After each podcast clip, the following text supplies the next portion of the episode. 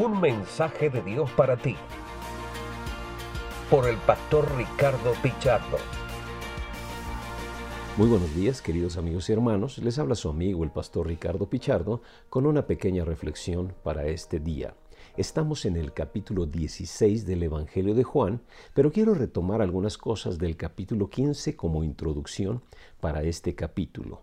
En el capítulo 15, como les mencioné el día de ayer, hay como un discurso de despedida de parte del Señor Jesús para con sus discípulos.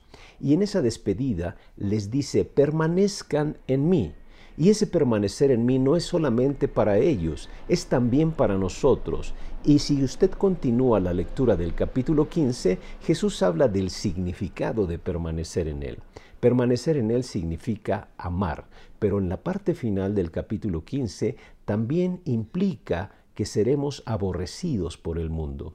Esas dos cosas son parte importante de permanecer en Él, amar, pero también seremos aborrecidos por el mundo. Sufrimos persecución por causa de Cristo y quiero aclarar, por causa de Cristo, no por nuestra imprudencia. Yo conozco de personas que son perseguidas, son atacadas, pero por su imprudencia, si nosotros permaneciéramos en Cristo, sería una manera, eh, sería algo natural la persecución, pero por causa de Cristo. En el capítulo 16, Jesús les muestra a sus discípulos una nueva manera en la que van a experimentar su relación con Él. Dice el verso 5, ahora vuelvo al que me envió, pero ninguno de ustedes me pregunta a dónde vas. Al contrario, como les he dicho estas cosas, se han entristecido mucho, pero les digo la verdad. Les conviene que me vaya, porque si no lo hago, el consolador no vendrá a ustedes. En cambio, si me voy, se lo enviaré a ustedes. Jesús eh, les dice a sus discípulos, yo sé que esto que les estoy diciendo les causa tristeza, pero la verdad debería de ser motivo de gozo. Y suena esto muy extraño. Cuando nosotros perdemos un ser querido, eso produce mucha tristeza en nuestro interior. ¿Cómo podría ser posible esto que dice Jesucristo? Les conviene, va a ser motivo de gozo. Bueno, pues por esa nueva manera en que se relacionaría con Él. Estando con ellos, Él eh, había decidido limitarse en espacio al venir a este mundo como humano pero él se iba a ir y dice que el consolador iba a venir a ellos, el paracleto, el Espíritu Santo iba a venir a ellos como consecuencia de que él se iba. Y entonces iniciarían una relación permanente, cercana. En ningún momento el Espíritu Santo se aparta de nosotros. Y por eso esto se debería de convertir en un motivo de gozo y no de tristeza. Por eso Jesús les dice, les conviene. Ahora estaré para siempre con ustedes, como dice otro pasaje en, en el verso 8. Si ustedes observan, podemos encontrar la forma en que el Espíritu Santo eh, funcionaría la obra que Él haría en medio de nosotros. Dice el verso 8, y cuando Él venga, convencerá al mundo de pecado, de justicia y de juicio. La obra del Espíritu Santo es convencer al mundo. El mundo decía que Jesús era pecador, pero la presencia del Espíritu iba a mostrar la realidad del pecado de aquellos que acusaban a Jesús.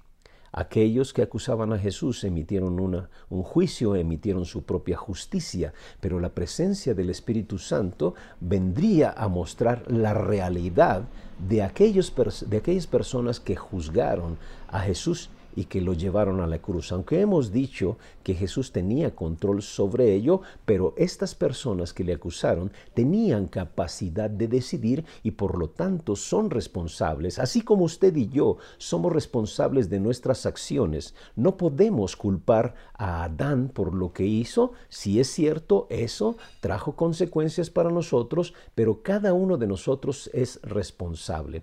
Pero quiero mostrarle algunas de las bondades de la presencia presencia del Espíritu Santo al convencernos de pecado, de justicia y de juicio. Yo no sé si usted como creyente alguna ocasión eh, se ha sentido muy mal por algo que ha cometido. Sabe, es la presencia del Espíritu Santo en su vida convenciéndole. Yo recuerdo en mi época de estudiante, cuando estaba en la Facultad de Ingeniería, los días viernes, eh, pues era de muchos de mis compañeros de irse a alcoholizar y demás, y el día lunes llegaban a contar sus aventuras. Yo recuerdo uno de mis compañeros que una vez platicaba, no, el fin de semana me puse bien borracho, este, hasta me quedé tirado, me vomitaron, y yo cuando lo oía decía, wow, eso me daría pena decirlo. Pero ¿sabe por qué? Porque el Espíritu Santo está presente en mí y me convence de pecado, de justicia y de juicio. En los no creyentes no. Se, parece, se les parece algo normal, algo natural. Y quiero aprovechar esto para animarle a que usted haga uso de esa función del Espíritu Santo, no solamente en su vida, sino en la vida de los demás. El Señor, cuando Él iba a ascender al cielo, lo vamos a ver más adelante y lo mencionan otros evangelios, Él nos dejó una gran comisión, ir y hacer discípulos. En el libro de los Hechos dice que nos manda a ser testigos en todo lugar. Y yo encuentro hoy en día mucho temor en las personas de compartir el mensaje del Evangelio. Y bueno, los temores pueden ser entendibles. Algunos piensan, ¿y si no me hacen caso? ¿Y si me rechazan? Mire, este pasaje dice que el que convence es el Espíritu. Por tanto, anímese. Su única responsabilidad y la mía es lo que dice el libro de los Hechos. Nosotros debemos de ser testigos y un testigo solamente habla de lo que sucedió. Un testigo no acusa ni defiende a aquel que está sometido a juicio, solamente habla de lo que sucedió. Usted y yo solamente tenemos que compartir el Evangelio de Jesucristo, tenemos que compartir las buenas nuevas y a final de cuenta el Espíritu es el que convence. Su labor no es convencer, su labor es hablar. Por tanto, sienta el gozo de hablar y el gozo de la presencia del Espíritu en su vida que es quien hace la obra en la vida de los demás. Yo quiero animarle a que comparta del Evangelio, no tenga ninguna clase de, temor, de temor. Incluso aunque le rechacen, no es su responsabilidad. Si es cierto, prepárese como dice el apóstol, para dar eh, este testimonio de nuestra esperanza. Debemos de dar defensa de nuestra esperanza y debemos de estar preparados para ello. Pero a final de cuentas la labor es la labor del Espíritu.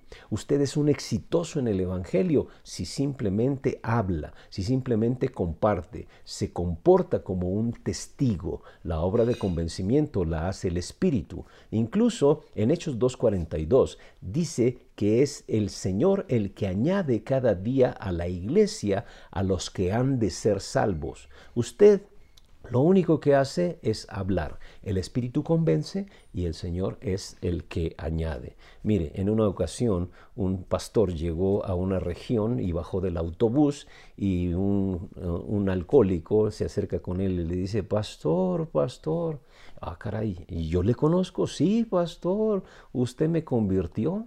Y respondió el pastor, sí, seguramente fui yo, porque si hubiera sido el Espíritu Santo, tendrías una transformación enorme. Y esa es la obra del Espíritu. Por eso Jesús nos anima a vivir gozosos por la presencia suya a través del Espíritu en nosotros constantemente, quien nos fortalece, quien nos anima, quien nos consuela e incluso es el que obra en el momento en que usted está compartiendo el Evangelio. Anímese a compartir el Evangelio. Permita que el Espíritu Santo haga su obra y usted solamente haga la suya. Sea un testigo.